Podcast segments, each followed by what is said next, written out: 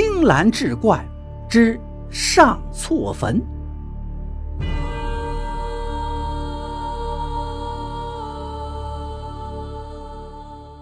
话说张丁是个不孝子，他爹张老汉去世几年，他也没去上过坟。这一天，张丁多喝了几杯酒，也不知道哪根筋搭错了，突然想起给他爹上坟了，于是买来纸钱去他爹的坟头奠祭。谁知这小子喝得迷迷糊糊，竟然跑错到别人的坟上，又是烧纸又是磕头，完了拍拍屁股就回家了。他这一搞错，可把他爹给害苦了。原来张丁多少年来也没有来祭奠过他爹，在下头早就穷得叮当直响，好不容易盼到儿子来上坟，没想到却把钱送到别人家了。关键是那家坟头的主人人称孙老赖，活着的时候就是出了名的能赖账，死了还是这个德行。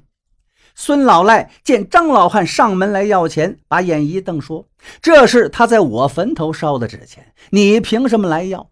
无奈之下，张老汉只好跑到衙门去告状，想让关老爷评评理。关老爷接了张老汉的诉状后，让鬼差把孙老赖传来，问他为什么赖着别人的钱不还。没想到孙老赖大呼冤枉，说张丁是专门跑到他坟头烧的纸。关老爷疑惑地问：“张丁跟你非亲非故，他为什么要给你送钱呢？”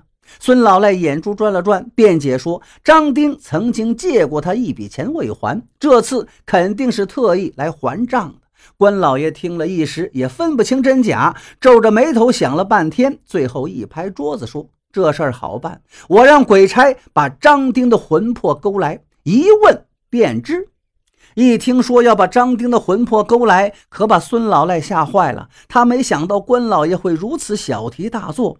要是费这么大的周章，倒是证明他在撒谎，那关老爷还不得把他扔到油锅里炸个外焦里嫩呢？孙老赖赶紧开动脑筋，想起了对策。俗话说：“有钱能使鬼推磨呀！”他急忙找到要去勾魂的两位鬼差，奉上金银，请他们务必帮自己一把。两位鬼差得了好处，自然是心领神会。再说张丁，半夜三更躺在床上睡得正香，突然被人拍醒了，睁眼一看，顿时吓个半死。只见两个青面獠牙的鬼差正站在床前看着他，一个鬼差伸手轻轻一拉，张丁的魂魄就轻飘飘地从身体里飞出来，落到了地上。两个鬼差却并不急于锁他，而是先问他昨天去谁的坟头烧纸了。张丁感到很纳闷。我去我爹的坟头烧纸了呀？难道烧纸还惹上祸事了？鬼差把前因后果一说，张丁听了差点没后悔死。早知道我就不去烧这个倒霉的纸了，弄得现在惹祸上身。他哆哆嗦嗦地问鬼差：“鬼差大人，我这一去还能不能回来？”一个鬼差阴森森的一笑，道：“这就要看你怎么说了。”如果你说是上错了坟，因为你的过失给我们造成这么大的麻烦，那么你这趟就是单程，甭打算回来了。可如果你说以前你曾经借过孙老赖一笔钱未还，这次是特意去他坟头烧纸还钱，那你就没有过错，关老爷还得差我们把你送回来。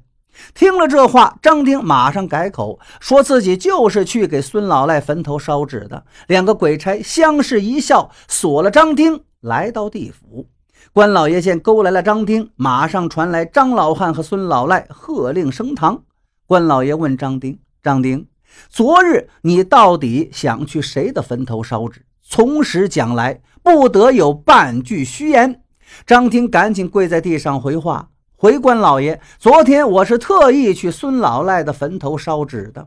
张老汉在旁边一听就愣住了，骂道：“你这个不孝子，你跟他非亲非故，跑到他坟头上烧的哪门子纸啊？”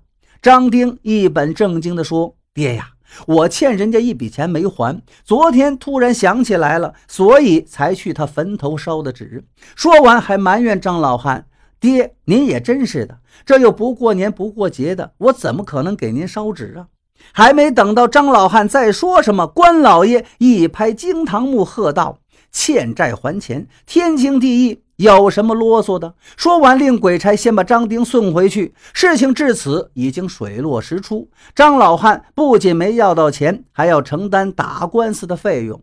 张老汉回去后，左邻右舍听到他输了官司的消息，都上门来安慰。有个刚从那头过来的人说。孙老赖死后，不少人拿着他写的欠条找他儿子讨债。按说父债子偿，无可厚非。可他儿子赖账的本事比他爹有过之而无不及。他说他爹早就分家了，让他们找他爹去。这些人跑到法院打官司也没打赢。大伙听了，个个都觉得愤愤不平。张老汉更是越想越气。这个孙老赖活着的时候赖了多少乡亲的血汗钱？关老爷不是说了吗？欠债还钱天经地义，凭什么他就可以赖着不还？不行，咱得想个办法，让他把赖下的钱都还上。听张老汉这么一说，大家却都不吱声了。过了一会儿，有人小声说：“俗话说，民不与官斗，穷不与富斗。你不是刚输了官司吗？我看呀，还是别劳民伤财，瞎折腾了。”张老汉想了想，说：“他有一个办法。如此这般的说了一通，大伙你看看我，我看看你，这个办法能行吗？”张老汉一拍大腿说：“行不行？咱得试试看，要不然我咽不下这口气。”过了几天，张老汉联络了一帮人，去找了两个管事的鬼差，说是快到清明节了，想让他们通融通融，准许他们回去给儿孙们托个梦。张老汉把鬼差拉到一旁，悄悄地说：“鬼差大人，这次我们回去托梦，让儿孙们清明的时候多烧点送来，到时候我们每个人给鬼差大人两个金元宝作为酬劳。”两个鬼差一听，这买卖划算，连忙答应。到了清明节前夕，不少被孙老赖欠钱的人都做了一个奇怪的梦。梦到去世的祖辈告诉他们，清明节祭奠的时候，什么也不用烧，只要把孙老赖写的欠条烧给他们就行。这个梦做的有些奇怪，这些人醒来后越想越觉得蹊跷，于是就互相打听，原来被孙老赖欠钱的人竟然都做了这么个怪梦。大伙明白了，这是祖辈在托梦给他们。既然是祖辈托梦，那就照着他们的指示来吧。反正现在这欠条在手里也是废纸一张。于是大伙在清明节祭祖的时候，都在祖辈的坟上烧了一堆欠条。清明过后，那两个鬼差喜滋滋的来收取他们应得的报酬，没想到什么也没收着。这帮人都愁眉苦脸的跟他俩诉苦：大过节的，我们也什么没收到，只收到了一堆欠条。哎。这也不能怪孩子们，因为他们的血汗钱要不回来，自己的生活都捉襟见肘，哪儿还顾得上我们呀？这不回去托梦要钱，把孩子们逼急了，竟然烧了一堆欠条过来，说孙老赖死了，他们要不到，让我们有本事自己去要。两个鬼差起初还不信，后来一调查，果真如此。清明节，这些人真的连个铜板都没收到，只收到一堆欠条。两个鬼差当即拍着胸脯保证：“放心，这官司我俩替你们打。可咱丑话说前头，等官司赢了，你们有了钱，你们承诺的金元宝可是一个都不能少。”两个鬼差回去后，添油加醋的在关老爷面前狠狠地告了孙老赖一状，听得关老爷是火冒三丈，马上令人把孙老赖抓来，又传众人上堂对质。大伙拿出欠条作证，这次没有鬼差帮他，再加上证据确凿，孙老赖再也没法抵赖了。